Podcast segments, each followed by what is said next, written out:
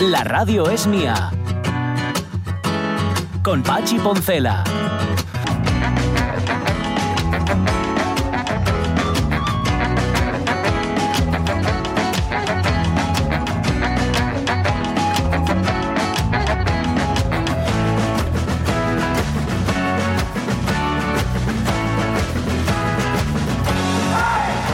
Las 12 y cuarto de la mañana, mientras hacéis otra cosa y estáis escuchando la radio mía, bueno, mientras estáis escuchando la radio mía y hacéis otra cosa, porque ya sé que vuestra atención principal nos la dedicáis a nosotros, a los que hacemos el programa, que sepáis que os estáis perdiendo un día de playa mm, espectacular. Sí. Quien quiere ir a la playa, quien prefiere ir a otro lado, pues también se está perdiendo un día de ir a otro lado, espectacular.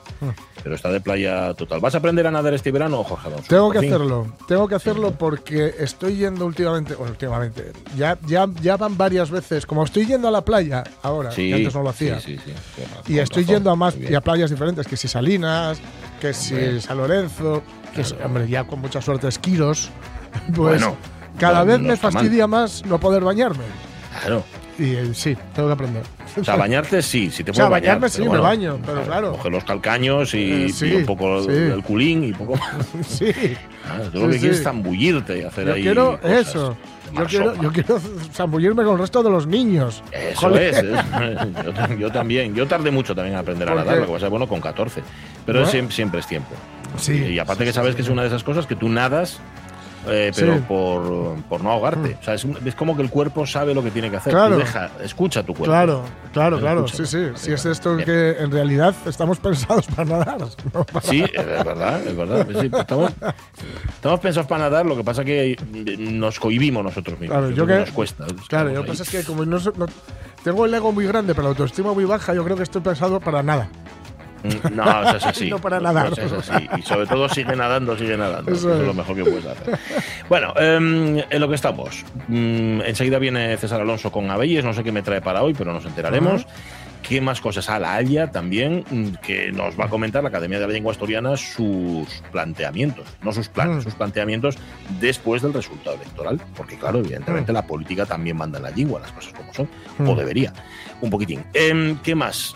También Rafa Testón, que viene con libro hoy debajo del brazo, con un Mm. libro que se va a presentar, no se va a presentar en la Buena Letra, pero sí Mm. en otros sitios, en el Toma 3, se va a presentar y creo que en Cervantes, Mm. el libro de relatos de Marta Jiménez Serrano, No todo el mundo. Así que lo haremos con Marta Jiménez Sí. Serrano dentro de un rato la. Y Pero puedo- antes de eso, Sí. ¿qué- y qué- puedo, qué? Perdón, una perdón, cosa, ¿puedo, dime, puedo adelantar una noticia de la que me he acordado? Me- vamos, me he acordado, Sí, por no. favor. Me he enterado hace nada. Adelante. Y, y que hoy sí eso hacemos una, un aperitivín, un aperitivín, perdón, al final del programa, poniendo una de, de- de esta voz. Pero mañana pondremos alguna más o, o- o preparo para escuchar algunas más durante esta semana porque se nos ha ido Austrud Gilberto. Anda, Sí. madre mía. Sí, Oye, sí, sí, qué sí. panorama, ¿no? El de la música brasileña Sí, últimamente. Primero sí, sí. Rita Lee. Para, para quien no la controle, es la, la voz de la garota de Ipanema, la chica de Ipanema. Sí, señor, sí, señor. Bueno, pues nada. Luego la escucharemos, que es más que la garota de Ipanema. Es mucho más, aunque hoy vamos a escuchar esa. Vale, pues nada, eso para terminar. Pero antes, ya digo, nos tenemos que ir, José, de boda. Venga. Mm. No, no quiero ir a la boda. ¿Y por qué no quieres venir si se puede saber? Porque no me gustan las bodas, Mauri. Me parecen ceremonias ridículas, llenas de gente disfrazada que ni siquiera conoces. Llegas a la iglesia y un cura te dice lo bonito que es el amor y el compromiso. Y luego te llevan a un banquete lleno de imbéciles que gritan ¡Viva los novios! Y mientras unos niños vestidos de, de hombre mayor te reparten puros. Y los camareros que te dan en la cabeza con la bandeja, ¿no? Y cuando piensas que todo ha terminado, resulta que empiezan a tocar un vals que degeneran bulería, bulería. Y, y la típica pariente borracha te saca y, y te hace bailar una conga. No. ¿Pero a qué bodas has ido tú? A la de mi hermana. You show conga. Then will you give me my interview? See. Oh, well, it's easy. All you gotta do is this, see? One, two, three, ha! One, two, three, ha! Like that, see? Es que no hay boda sin fluconga. Claro, Hombre. por supuesto, esta, mira. You got it. Okay, fellas, that's enough. A mí esta, la conga siempre me recordará a una escena de Los Simpson en la que el último día de clase los profesores no están. Dice, ¿por qué no están los profes? Dice, porque tienen una de sus misteriosas reuniones y están en un retiro en la, en la montaña la conga. haciendo una conga. Reunión, reunión, reunión, on, reunión, reunión, reunión. Pues mira cómo está, como esta, igual. What's your opinion of Santa Claus? What do you think of our sweet Bueno, dice Lojar, hablando de bodas y todo esto y celebraciones en las que han estado, que ahora estamos en una época de relax, pero que hace unos años salíamos a boda por semana. Fue horrible, dice Lojar. Y es lo que tienen que la jefa sea una familia de la Virgen para arriba y conocidos a retorcer. Postdata, aupa el bonito. Aupa, aupa. Rubén Martínez, lo peor es cuando te invitan Mm. a una no boda en una carpa y el amigo Moñas hace de maestro Mm. de ceremonias. Rubén Martínez, que no deja títere con cabeza. La última celebración a la que fue Rego, el Mm. chiringuelo en Cañeu tocando la estrada sobre una camioneta. La próxima, la gran folicia de las radios mía en la apocalíptica fartura con empanadas sin gluten de la espicha tridimensional virtual. Gracias, Rego. Eh, caerá, caerá. caerá. Y tú serás el pregonero. ¿Qué cuenta Marce Gijón? Dice, yo soy de los yo soy de las de fríos cuando me invitan a una boda. Sí. Sale carísimo y no se disfruta en proporción al gasto. La última fiesta fue la de la patrona de Rionda, Santa Rita. Comida de primos del Cari que son todos nacidos allí. Pero esa debe ser que lo pasó bien porque no comenta nada. Sí, O sea esa, esa los los. Eh, celebración, dice Lorenzo Linares, el día que puedo echar la siesta, porque es gratis. Natalie Castañón, yo recuerdo cuando mi padre volvió después de una larga estancia en el hospital, casi no contaban los médicos con su pierna, a casa. Después mi madre también tuvo que hacer ese amargo trago de estar más de lo que pensaba en el hospital. Fue horrible para ellos, pero para mí fue un infierno. A mi hermano no lo sé, nunca quiso hablar de ello. Bueno, no tiene mucho de celebración lo que nos ha dicho Natalie, pero ahí lo dejamos. Y Juan Masalix. Dice, últimamente mis celebraciones tienden a ser en familia o en pareja. En mi círculo, la época de bodorrios y similares se acabó con la crisis. Y por mí, perfecto. No me va el rollo ese de ofenderme porque no me invitan a una boda a la que no quiero ni ir.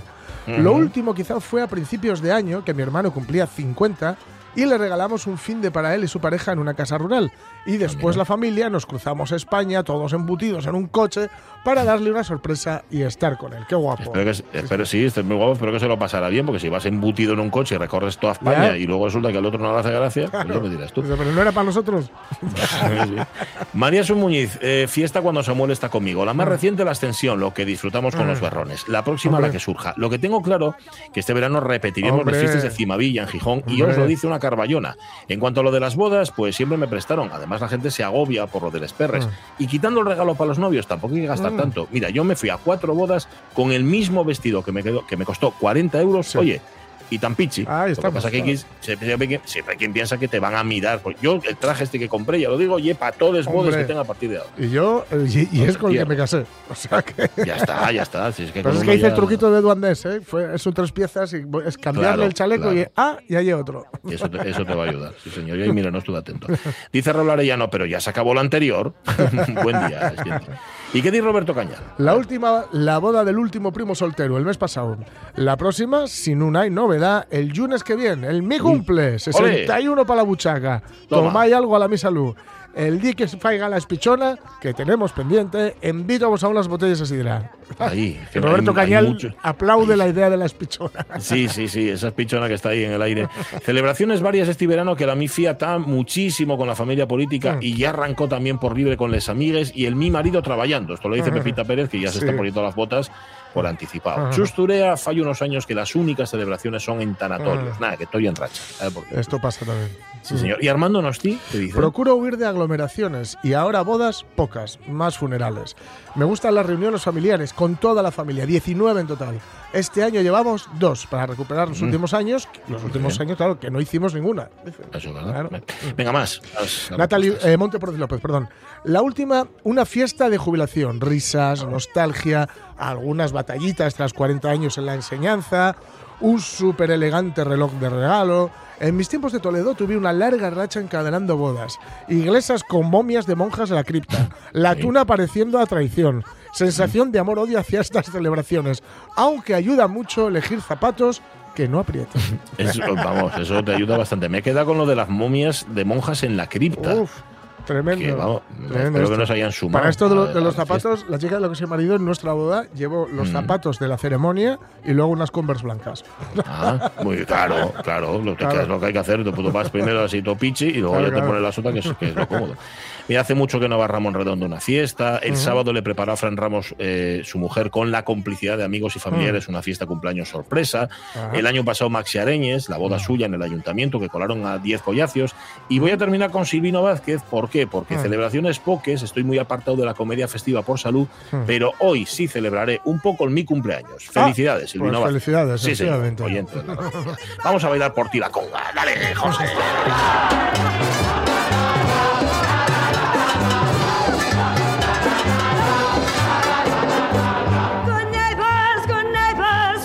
Esto es de Wonderful Town de Leonard Bernstein, esta conga que empieza, es la señora enseñando a bailar la conga, empiezan dos y acaban todos bailando la conga, lógicamente.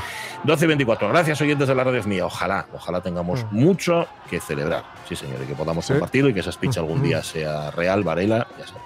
Además se, se comprometió él, nosotros no dijimos nada, fue el que dijo, ah, pues me pongo yo. Y, ¿Eh? y Varela, pues ahí está, porque tiene mucho trabajo. Bueno, a Belles, venga. Y en el campo nacen flores, y en el campo nacen flores, y en la mar nacen corales. César Alonso, ¿cómo estás? Muy buenos días. Hola, buenos días. Hola, buenas. Uy, escúchate como ahí, como lejos, ¿dónde andes?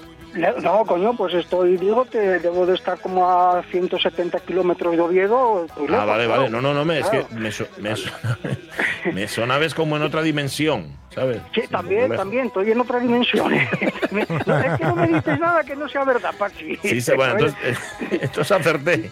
A ver, hay, eh, ¿hay que llamarme otra vez? Eh, que- o- No, no, no, no, no, que no que no, que vas bien. Es que eh, cuando Vale. te escuché y me daba la impresión de que estabas como en un monte allá arriba, pero no oye culpa de nadie. O sea, ahora suenas perfecto, o sea, que tranquilo. Ah, también porque eh, la diabetes a veces te juega unas malas, Uy, malas pasadas y- en el cerebro, y- ¿eh? y en el cerebro y en otras partes del cuerpo. En otras Sí, partes del cuerpo también, que no te voy a contar ahora, porque No, no, sería no, sé de sobra, sé de sobra que lo tengo en casa, sé de un sobra que poco, lo tengo en un, casa. un poco indiscreto.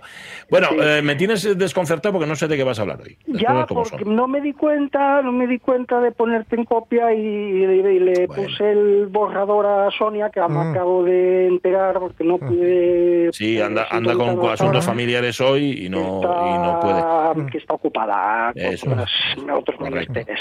Correcto, Bueno, pues os iba a hablar mm, de un par de cosas que son las que están sucediendo ahora. Una es eh, las floraciones. ¿Eh? que, Mm. que eso es casi semanal desde que acaba el invierno pues empiezan unas y van acabando otras y tal y, y eso es casi obligado mencionarlo eh, que cada siete días. Bueno, pues nosotros ayer estuvimos, bueno, ayer y anteayer estuvimos abriendo unas colmenas y nos encontramos con algo que es habitual, eh, que ya se ve eh, muy frecuente otros años, que es que mm, pese a este tiempo tan bueno que está viniendo para las abejas y toda la flor que hay en el campo, algunas Sí. no tenían apenas comida. Ah, No tienen comida porque se necesita, necesitan mucha para desarrollar una mm, eh, la colonia. Es cuando está creciendo mucho, pues hay muchas horas de luz, muy buena temperatura, la colonia crece mucho y, y todo lo que meten, muchas colmenas lo consumen. Entonces abres y están todos los panales llenos de cría, pero Sí. peladinos de comida. Eh, Eso es peligroso eh, si está viniendo el tiempo así, no pasa nada porque ellas siguen saliendo por la mañana, siguen metiendo néctar, siguen alimentándose, tal. pero eh, si de repente nos vienen 10 días, que en Asturias no Ya. hay ninguna novedad, nos Mm, vienen bueno. 10 días o 15 Ujú. de agua, Sí. eh, tenemos un problema muy grave de alimentación. ¿eh?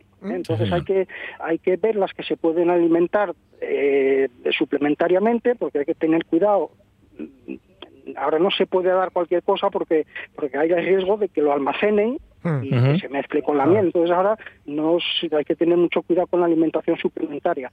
Nosotros lo que tenemos desde hace varios años son, eh, tenemos la costumbre de ir apartando cuadros, panales de, de miel, porque Sí. a veces hay colonias que tienen mucha miel reservada y no les hace falta tanta, entonces lo, lo sacamos un panal o dos incluso, eh, lo guardamos y tenemos pues en el almacén no sé cuántos panales eh, guardados para casos así. Entonces, pues nada, vamos revisando, apuntamos, además tenemos todos los colmenares cerca de casa y a ver, tal, necesita comida por si pasa algo. Bueno, entonces, nada, luego volvemos a casa, metemos tantos panales con miel como sean necesarios y se les coloca porque eh, ocurre eso. Está fallando el tiempo, la verdad que las previsiones están fallando porque Sí. ya veis que dan todos los días agua y... Sí, y, sí, sí. sí. bueno, Parece se que venía un queda- frente, ¿no? Además, para, Sí, sí. para estos días. eh, eh, no lo sé, dicen, pero bueno, desde que empezó el año la verdad no, no han acertado mucho.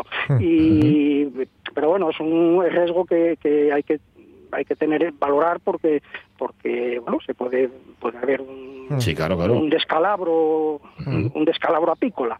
Entonces, pues ahora eh, hay muchas flores de prado, eh, muchos arbustos floridos y ya está empezando en algunos sitios, en los sitios bajos, ya abrió la candela, la flor del castaño, que ese, esa mm, es una floración muy muy importante. Es muy nectarífera le aporta mucho polen también y bueno se consigue normalmente unas cosechas monoflorales eh, de castaño importantes. Nosotros donde estamos mm, eh, no, mm, no acabamos con el castaño. Nosotros acabamos con el castaño y luego con el con el brezo. Pero bueno que se puede se pueden conseguir mm, cosechas de, de- de castaño de, de gran pureza.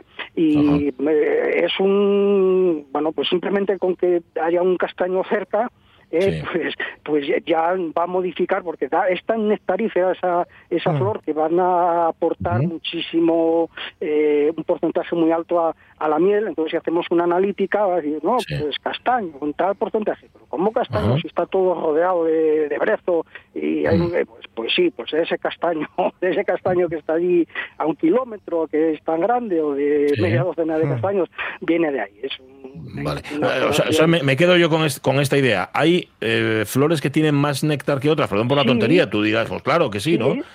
Sí, ¿no? No, no, no es una tontería, no, sí, sí, las hay que son muy nectaríferas, otras que... O sea, que el castaño es más menos. nectarífera que el, que el brezo, por ejemplo. Eh, pues yo creo que sí, Sí. Yo creo No, que sí. o sí. sea, esto sabeslo tú Sí. mejor que yo. yo no tengo ni idea. Sí, yo diría que sí. A ver, saca, da- da- abre el sobre, abre el sobre a ver qué A dice. ver. la respuesta. bueno. En y- efecto, dice el sobre que el castaño es más nectarífera que el brezo. Ya. Eso, eh, bueno, bueno, bueno. Lo Y bueno, y otra cosa que os quería comentar, que también es algo que de lo que hablamos a menudo, que es el, el asunto de la enjambrazón. Sí, Ya ¿eh? sabéis que se marcha la, con la reina vieja, con la mitad de la población en los insectos adultos y se queda la cría y, y- y la otra parte en la colmena. Eso, bueno, pues eso es algo que los apicultores podemos, parte de ello podemos hacer artificialmente, podemos hacer lo que llamamos enjambres artificiales. Pero lo que no podemos es reproducir un fenómeno que se da en el enjambre, eh, eso, es, eso es absolutamente irreproducible y espero que lo sea durante toda la vida porque es uno de los de los misterios que tienen que tenemos cada uno de, de- de los animales, ¿no?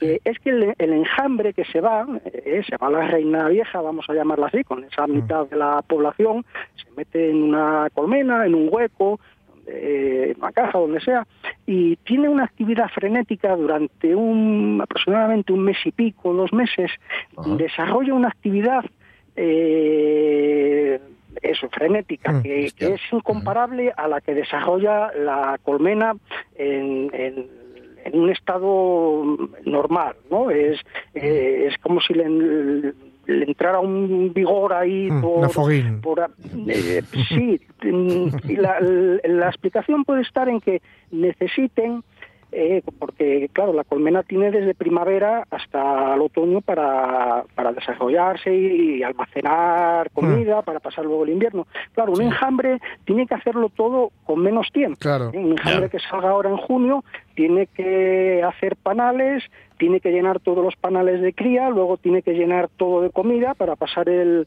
para pasar el invierno.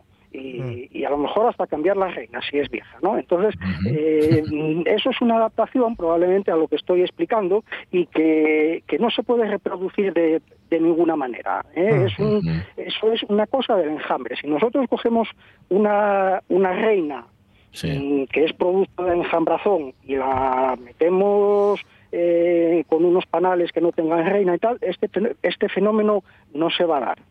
Eh, es, es, es, es algo que se da por, por ese conjunto de, de- de las abejas adultas y de la reina que desarrollan esta, este frenesí constructor y, y que ya os digo que no se puede reproducir de, de- de- ninguna de las maneras.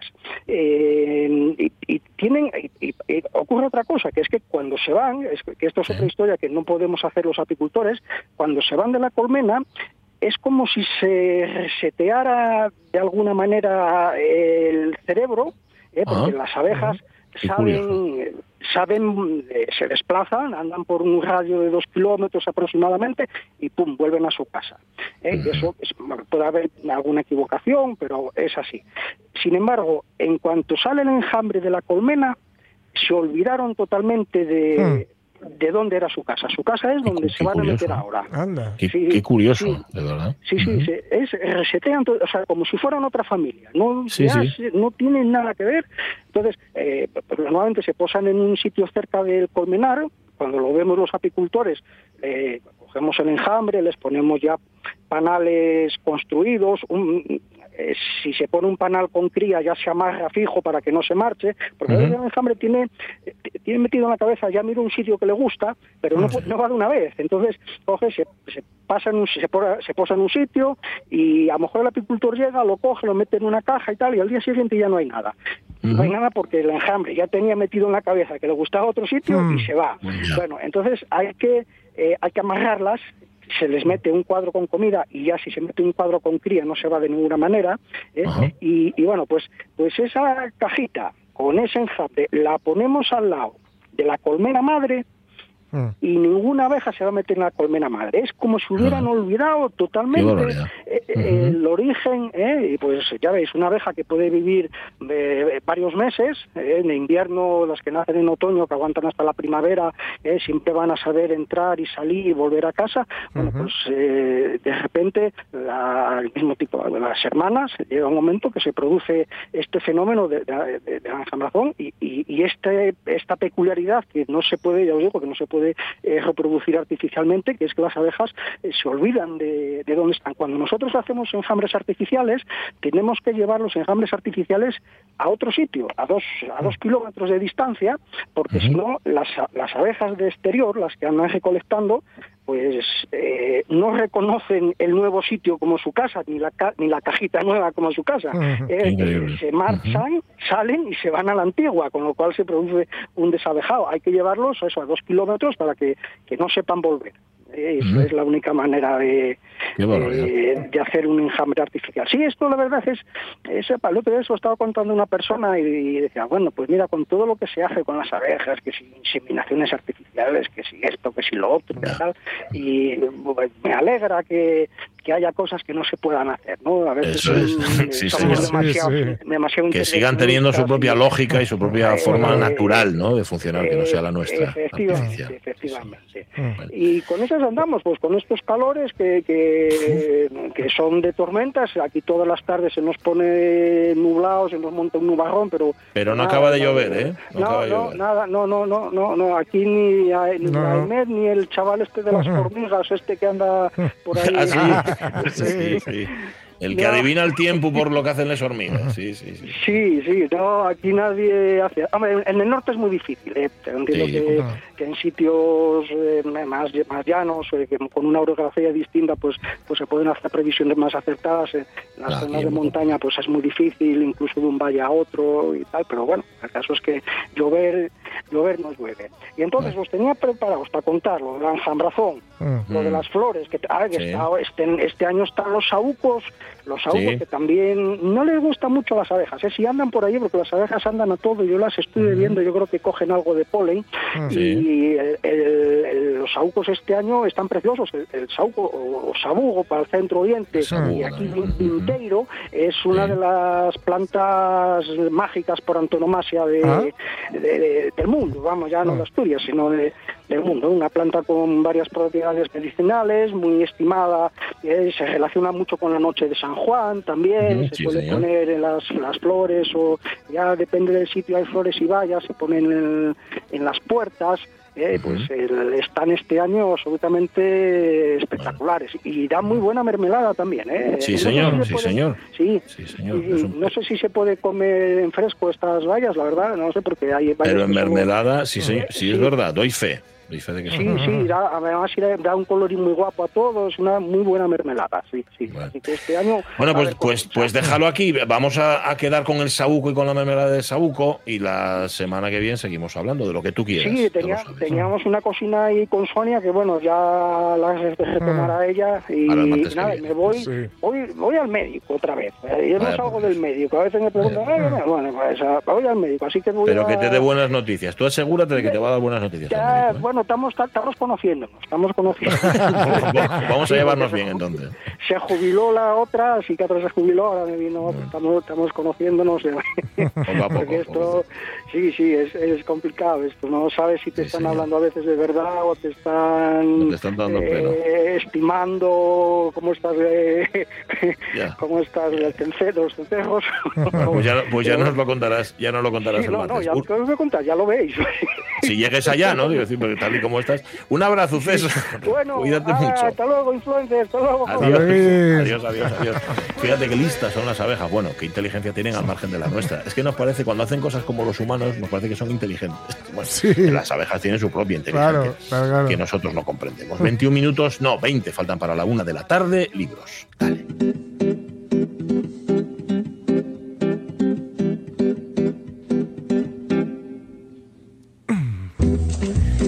Rafa Gutiérrez Estón, Rafa, ¿cómo estás? Muy buenos días. Buenos días. ¿Qué tal? Muy bien. Encantado de estar con vosotros, como siempre. Mira, un gusto tenerte aquí con nosotros. Por cierto, hoy para hablar de un libro que, si no me equivoco, no vas a presentar en la buena letra. No, no, no, no. Mira. Este libro no, nos desplazamos. La buena letra, sabes, que anda, anda por ahí por todas partes. No, va- va- La buena letra nace donde quiere, como si Ay, fuera de Bilbao. Como si fuera de Bilbao. Yo- Ecuménica totalmente. Muy bien, si no gusta. No, es un, es un libro, estamos hablando de No todo el mundo, de Marta Jiménez Serrano, que se va a presentar mañana en, en Oviedo, en La Salvaje. Es- Sí. Ese maravilloso invento que es La Salvaje. Sí. que Vaya. es, Uf. es, es un lujo. Y otro maravilloso invento que es el Toma 3, que ahí están Tono y Jaime, Tono y Jaime a los sí, mandos. sí. Y que el jueves pues va a estar también Marta Jiménez Serrano, en el Toma 3 en Gijón, presentando el nuevo- su nuevo libro. Su nuevo libro que es No estar- todo el estar- mundo. No estar todo- acompañando. Sí, y que Eso tiene es, una pintaza. No ya, está, ya ya- está Marta al teléfono. Ah, Marta, ¿qué ya. tal? Muy buenos días. Hola, buenos días. Buenos días. buenos Nada, días. aquí, hablando bien de tu libro. Sí. He dicho lo de la Qué pintaza sin bien, saber que estabas ya al teléfono, ¿eh? Que conste. Que conste, que conste. Sí, señor, Oye, yo, estoy insistiendo en que lo lean porque ya lo recomendé un par de veces, hablé de él en antena y a ver si de esta, a ver si se acercan a la presentación estos dos paisanones, Jorge y Pachi, Sí. y después y después se lo llevan, que seguro que sí, que Sí. les va a gustar. Fenomenal. Solo, solo aclarar que, que en La Salvaje es el viernes, no es mañana. Ay, perdón, Es el viernes. La salvaje es el Vale, viernes. vale. Perdón, Perdón. Sí. Vale, vale. No, no y, y en, el- y espera, y en el toma 3, despistados. que, que tienes la agenda delante, Marta, en el toma 3, ¿cuándo lo En el, presentas? En, en, Gijón. el, en el toma 3 es el jueves, eso, eso El jueves. estaba, Vale, estaba vale, bien vale. dicho, sí, sí. Jueves toma 3 y Jueves viernes en el en- toma 3 en Gijón y viernes en La Salvaje en Oviedo. Es. Ujú, vale. Em, es un libro de amor, de relatos de amor. Mm, eh, no todo el mundo, el nuevo libro de Marta Jiménez Serrano. Mm, Marta, ¿no hay suficientes libros de amor y suficientes libros de relatos de amor? ¿Qué aporta el tuyo? Vaya. Bueno, yo creo, lo, lo- lo he dicho muchas veces, no, no sé si es de amor, desde luego es de relaciones de pareja, ¿no? Ah, Porque vale. hablamos de amor, pero hay muchas cosas Sí. que caben ahí dentro, ¿no? Sí, el sí. desamor, la culpa, la inseguridad, los celos. Y luego yo creo que también este es un libro que explora un poco el tema de los roles de género, ¿no? Eh, los roles de género han cambiado mucho en las últimas tres generaciones y claro, eso afecta también a, a la pareja necesariamente. Claro. Han cambiado la forma, O sea, las es el formas de de- relacionarse, Claro. han cambiado. Lo que pasa que, Marta, en el fondo no, se, no será tan diferente. O sea, por la- en la forma sí, seguramente, pero en el fondo las historias de amor son muy diferentes de las de hace, no sé, 50 años o un siglo.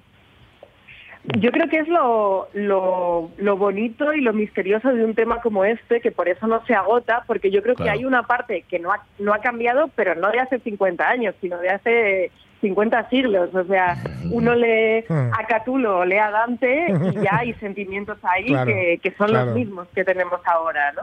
Claro. Pero claro, luego hay cosas del contexto que también afectan en cómo nos relacionamos y que sí, sí hacen que haya cosas que, que han cambiado, ¿no?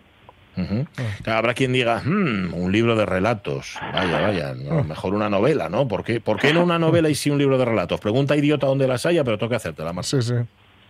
Bueno, pues los relatos me permitían que hubiera muchos personajes distintos, con muchas perspectivas distintas, con conflictos distintos, y a mí en un tema como este me importaba, ¿no? Que hubiera múltiples perspectivas y, y problemáticas diferentes.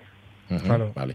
Eh, Rafa, tú que sí te lo has leído, yo me he leído las veintitantas primeras páginas, porque si vais a sexto piso, a la página web de la editorial, ahí tenéis de gratis total las 25 primeras, pero no me he leído más. ¿Qué te ha parecido Claro. el libro? Cuéntanos. Ahí, ahí leíste a Marcelo y a Eloisa, imagino. La, Eso la es, primera- sí, la a los dos Elo, Elo y Elo. Elo y Elo. A mí me gustó mucho, me gustó mucho el libro, me gustaron mucho los 14 relatos, porque además es, es lo que hablaba, lo que comentaba antes Marta, esas diferentes visiones que puedes tener de la pareja, incluso, y hablo ya de mi caso, que llevo eh, 25 años o más, 35 años con la misma pareja, eh, te puedes encontrar en este libro mm, con situaciones que le afectan a otras parejas, pero que tú en tu misma relación de Mm. pareja has vivido. Claro. Es decir, eh, pasas por muchísimas situaciones, ¿no? Cuando llevas muchos años también en- con la misma relación, pasas por mucho. Y después me, sorpre- me sorprendió primero la frescura a la hora con la que está escrito, la, la originalidad, eh, la conexión que hay entre todos los relatos. Me recordó a- a- en algún momento al feliz final de, de Isaac Rosa, ese libro que estaba contado hacia atrás, esa, Sí, esa sí. historia de pareja. Y so- me recordó también porque en, en estos 14 relatos muchas veces lo que importa es el final en un relato. Eh, si habrá un manual de, de cómo se hace un relato, siempre te dicen que tenga que tener un final sorpresivo, pero aquí no. Aquí el, el final el final es lo de menos porque en muchos de ellos ya sabes lo ya sabes lo que va a pasar al final del relato, pero es lo de menos. Me gusta porque tiene una estructura de que cada uno de ellos eh, juega un poco rompiendo la propia estructura del relato, pero además te puede te puede sugerir cualquiera de ellos eh, más historias. Es como un trocito de la vida de cada uno de- en, en la vida de cada uno de los personajes de los 14 relatos. ¿Estás de acuerdo, Marta? ¿Está de acuerdo la autora? Sí, sí, está muy bien contado. ¿Yo qué voy a decir? Eh, un placer que hablen así de- del libro. Oye, y todas las historias que dice, dice Rafa que son verosímiles, incluso que las podríamos haber vivido, ¿hay parte de realidad en esto que cuentas? ¿Son cosas que te han contado, cosas que has vivido, cosas que has visto? La verdad es que no, no hay ninguna ningún conflicto ni ningún personaje que yo haya trasladado directamente de, de la vida, pero en realidad creo que hay mucha. He intentado que hubiera mucha. eh, lo, lo que pasa es que muchas veces lo que lo que le robas a la realidad pues es un sentimiento, una dinámica que tú ves, ¿no? Em, sentimientos que veo que tenemos todos y eso es lo que he intentado trasladar, pero lo cierto es que las historias que me contaban mis amigos tenían muchas ganas de que yo me vengara de gente en ese libro, pero todo lo que todo lo que me contaban era demasiado inverosímil como para ponerlo en- Va- En o sea que si lo, libro. si lo pones en- si pones la realidad en un libro no te lo creen, ¿no? Sí, es que además el amor tiene ese riesgo de, de sola- de sonar a telenovela, que yo he querido evitar, ¿no? Y sí, la verdad que, que todas las cosas que nos pasan, bueno, se dice mucho, ¿no? Que la realidad supera la ficción, pues es verdad. Y Hay, hay otro hilo conductor, yo creo que en todos los relatos son los objetos. Siempre en cada uno de los relatos hay un objeto que marca mucho, desde un mechero cipo hasta una cadenita con una con la Virgen o incluso una... que eso me, me gusta mucho también a la hora de hacer la estructura. No sé si eso es premeditado, eso de fijar, o la trenza, ¿no? Ese, eh, uno de los relatos donde una trenza de una Sí. niña es un relato maravilloso. Sí, muchas gracias. En general me gusta mucho fijarme en el detalle. Eh, yo tengo la sensación con este libro de que he puesto una lupa sobre la realidad, ¿no? Entonces, en, de- en esa lupa pues, pues se revelan detalles y luego además como el relato requiere también cierta capacidad de síntesis, Claro. pues Claro. esos objetos simbólicos ayudan al lector, ¿no? A, a- a agarrarse a algo, digamos. Y te ayuda el formato, el relato, a centrarte en hechos y no en procesos, es decir, en saltarte a lo mejor la parte del proceso de cómo se llega ahí y, y llegar, digamos, a la médula ya del hecho en sí. Claro, yo creo que a veces es necesario, ¿no? Sobre todo, por ejemplo, en, en lo que pasa por introducir, introducir la situación, introducir a los personajes, pues eso hay que hacerlo muy rápido, ¿no? Aún así hay dos relatos más largos, el primero y el último, que, pre- que precisamente consisten en mostrar el proceso, Claro. entonces necesitaban un, un poquito más de Más de extensión. extensión, ¿no? Claro.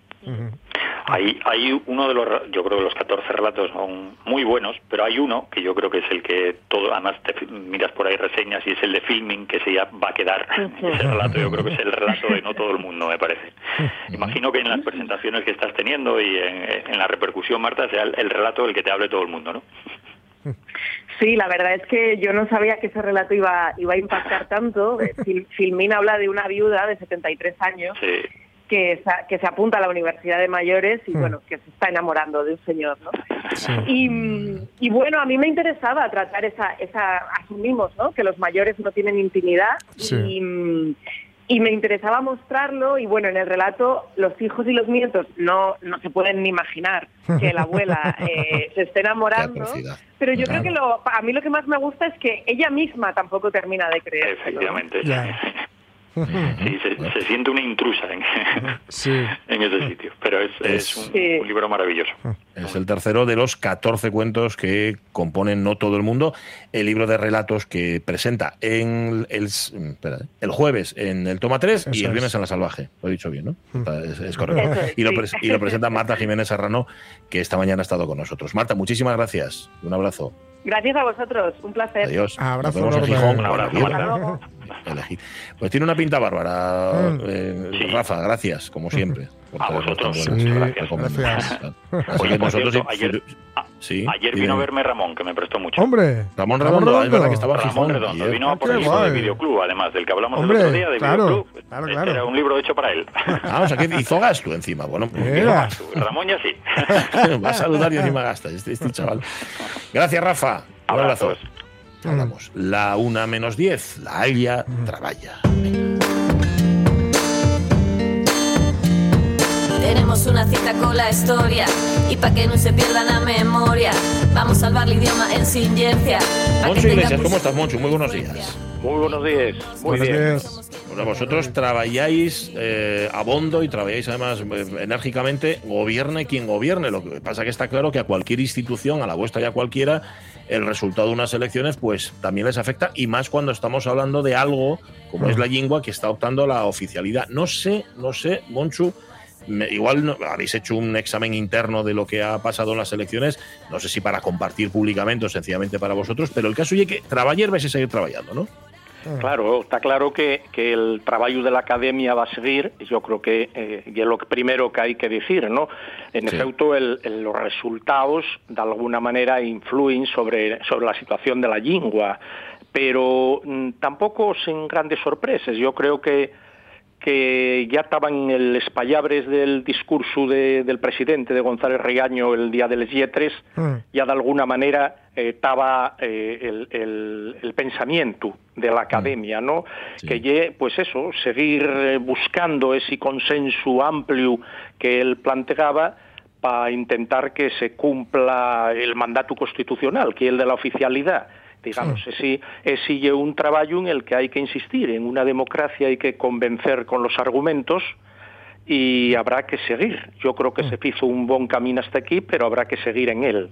Bueno, no sé si más fácil o más difícil con los resultados electorales, con una, un centro derecha que sube y con una izquierda que parece que merma. Bueno, no lo sé. Habrá que ver, No. habrá que ver el paso del tiempo lo que dice, ¿no?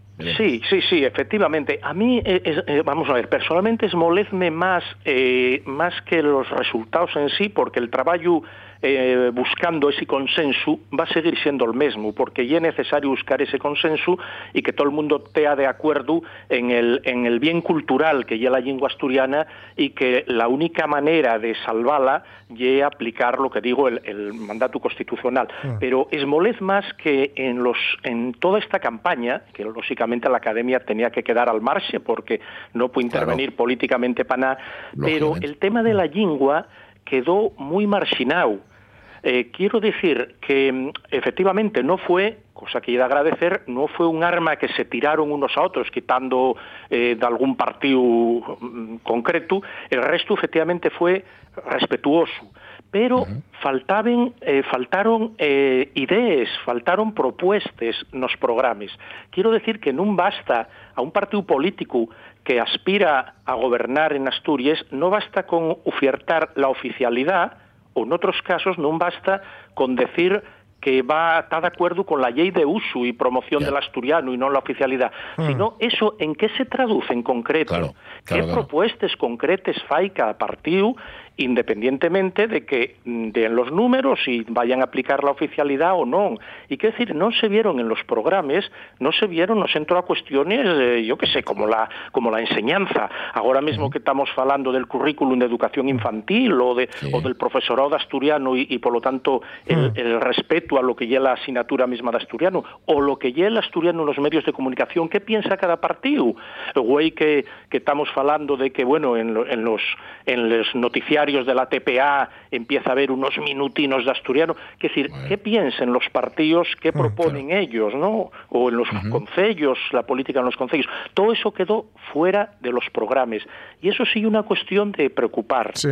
De preocupar porque mm, efectivamente no basta, es que si no parece que con esa etiqueta nosotros vamos a la oficialidad, o estamos contra la oficialidad, a favor o en contra, o estamos Sí, sí. con la ley de uso, pero eso en que se traduce. En, en Ya. eso. Ya, ya, ya. Y Nunca, encima- una mala, Sí. nunca una mala palabra, nunca una buena acción, ¿no? Sí. Pues suele decir de Claro. quienes no hacen nada y, y Eh, abren eso mucho ya. la boca. Y encima Eh, ahora que eso- entramos a mayores, ahora que entramos a, a generales y hay que mirar Bueno, y lo, y lo claro. local va a depender de lo, de lo, en fin, de lo nacional, pues Sí, bueno, esa ya, esa ya hay otra, otra cuestión, ¿no? Distinto, pero claro, realmente el tema este fundamentalmente, si no se planteó aquí en el momento, pues claro, no podemos esperar que en estos momentos se vaya a plantear.